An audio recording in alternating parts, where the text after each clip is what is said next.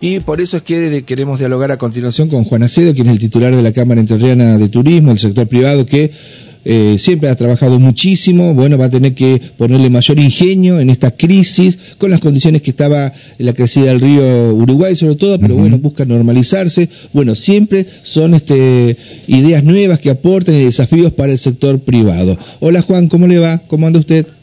Hola, ¿cómo está? Buen día. Pero bien, gracias por atendernos, Juan. Este, recuérdeme, ¿usted de dónde es oriundo? ¿De qué parte de Entre Ríos? De Santa Elena. Santa Elena, ah, sí, sí, sí, hablamos la vez pasada. Claro, lo, lindo que, está Santa Elena. y además nos llamaba la atención que un hombre de Santa Elena este, se proyecte en la. Porque habitualmente era. De la costa del Uruguay. De la costa del Uruguay y demás, ¿no? Ahí la, tenemos que destacar las, las, habilidades de Juan este, en llegar a la presidencia. Claramente. Bueno, Juan, este, coméntenos que, cómo toma este, este panorama, este presente con estas informaciones que algunas fiestas populares muy masivas están eh, posponiendo, no, se están suspendiendo, había cuenta de los costos. Y después queremos caer también a la cuestión del crecimiento, según parece ser, del tema laboral en el sector gastronómico y turístico. Sí, respecto a lo que son fiestas populares, la verdad que sabemos que es una decisión muy difícil tener que posponer o reprogramar un evento y más aún de las características como es la fiesta del mate, ¿no es cierto? Pero eh, somos conscientes de que son eventos eh, que requieren un gasto extraordinario, que quizás hoy algún, algún municipio o la provincia misma no estaría en condiciones de realizar. Eh, tengamos en cuenta que los artistas que, que se presentan en este tipo de eventos son artistas de renombre nacional e internacional en algunos casos, cuyo costo, el costo de poder traerlos es, es muy alto, así que consideramos que es alguna decisión, si bien difícil, es también prudente, para no perder calidad de lo que es el evento, ¿no es cierto? Eh, no, no, no, no, nos han dado cuenta de, mayores suspensiones o reprogramaciones, incluso el día de hoy, la provincia de Entre Ríos, Secretaría de Turismo, eh, yo estoy en Paraná en este momento, fui invitado a la presentación, a un showroom de presentación de fiestas populares, se presentan cuatro el día de hoy, eh, acá en la ciudad de Paraná, pero son fiestas de, la ciudad de Chajarí, de San José, de Concordia, que, sin duda son fiestas que se van a realizar eh, de todas maneras. Yo te digo, que seguramente la reprogramación de la fiesta del mate eh, responde a, una decisión eh, prudente para poder mantener la calidad de lo que es este evento tan importante para el turismo provincial. Está muy bien. ¿eh?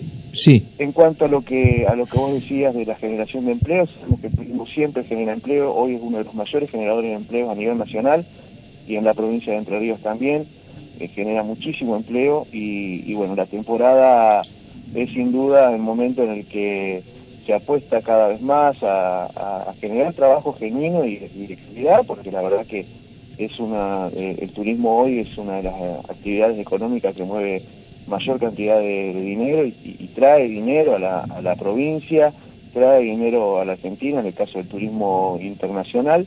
Esto, si bien eh, puede llegar a verse afectado por las, condiciones económicas que estamos atravesando, eh, tanto en la provincia como en Argentina, eh, siempre se va generando, se va generando empleo genuino eh, gracias al turismo. Eh, Juan, ¿tiene alguna estadística? Porque esta noticia surgió, sabe, eh, de em, información oficial del municipio de Federación, de Concordia, de Colón y de Gualeguaychú. O sea, municipios diríamos peronistas y radicales que coinciden en este diagnóstico en la costa del Uruguay.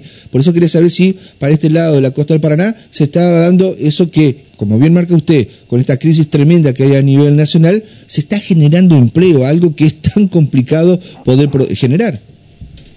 Estadísticas no tenemos, hoy estamos abocados a, hacer promoción y a medir eh, los niveles de reservas, que son muy bajos, pero no se corresponden con los niveles de ocupación, que la verdad que crecen un poquito. Esto habla a las claras de que el turista está llegando a la provincia a buscar alojamiento, a pelear el precio, como no se ha hecho en otras oportunidades. Su, alojamiento, digamos. Y en cuanto a la generación de empleo, esto viene de la mano de, que la provincia de Entre Ríos está en una ubicación estratégica, como siempre lo dijimos, estamos muy cerca de lo que es Capital Federal, Gran Buenos Aires, Rosario, Córdoba y, ciudades tan importantes. La costa del Uruguay sigue recibiendo esta vez sí turistas de, la República Oriental del Uruguay, quienes hace un tiempito atrás venían por una cuestión de que el cambio los favorecía, venían a hacer las compras, conocieron Entre Ríos, se enamoraron de nuestra provincia y hoy vienen como turistas. esto genera empleo. A mayor ocupación es obvio que vamos a generar eh, mayor cantidad de puestos de trabajo y, se, está, se está viendo más reflejado en la costa del Uruguay por una cuestión de que eh, es el corredor turístico mejor desarrollado que tiene la provincia. Esto no quiere decir que en la, costa del Paraná o en el corredor central no se esté generando empleo. Sin duda, la costa del Uruguay, al estar más desarrollada, tiene mayor, mayor posibilidad de generar empleo y poder mantenerlo en el tiempo y no utilizar lo que muchas veces muchas empresas se han visto obligadas a hacer, que es el, el trabajo de tipo eventual que, es lo que no queremos. Nosotros queremos generar el, empleo genuino y mantenerlo todo el año con una política de turismo que creo que está desarrollando la provincia de Entre Ríos. Ya hace un mes que viene trabajando para que el turismo sea política de Estado y, esto va a permitir que se mantengan los puestos de trabajo a lo largo de todo el año. Mm. Juan, eh, Omar Bravo te saluda. Te quiero preguntar, con respecto a estas fiestas que se siguen realizando, eh, hay algunas que se han postergado, eh, eventos deportivos de repente como la Paraná Hernandarias, que también aparentemente se habrían postergado. Digo, estas fiestas que eh, se van a seguir realizando, se siguen realizando, ¿qué participación tiene el Estado municipal o provincial? Eh, eh, es muy importante en, un porcentaje, digamos. ¿Por qué algunas municipalidades lo pueden hacer y por qué otras no? Bueno, alguien diría según la envergadura de las contrataciones, de la situación económica de los mismos municipios, pero eh, ¿qué puedes decirme al respecto? Y hay muchos factores que influyen sobre este tipo de decisiones, de posponer o suspender un, evento masivo, fiesta popular en los destinos. Eh, tengamos en cuenta que hay destinos que tienen tipo de turismo, como es Paraná con el Empatur, Concordia con el Encotur, que, se, manejan de otra forma, con un presupuesto que lo tienen que es totalmente eh, ajeno a lo que es el presupuesto de, gobierno. Sin dudas, eh, los presupuestos con los que uno arranca en alguna gestión o algún periodo, eh, hoy con tanta inflación e incertidumbre van perdiendo, ese dinero va, dejando de ser importante, digamos así. Así que esto, impide quizás alguna contratación o, o financiar algún algún evento en el cual el Estado es el único el único que lo que lo lleva adelante. Hay otros eventos donde participa el privado, eh, que los, gastos se, se costean eh, en, partes eh, definidas previamente, ¿no es cierto? Que son eventos que, seguramente tienen más posibilidad de, seguir desarrollándose o no ser reprogramados o suspendidos. Te, pregunto, con respecto al previaje, ahora ya no existe más, pero para Entre Ríos, ¿fue importante?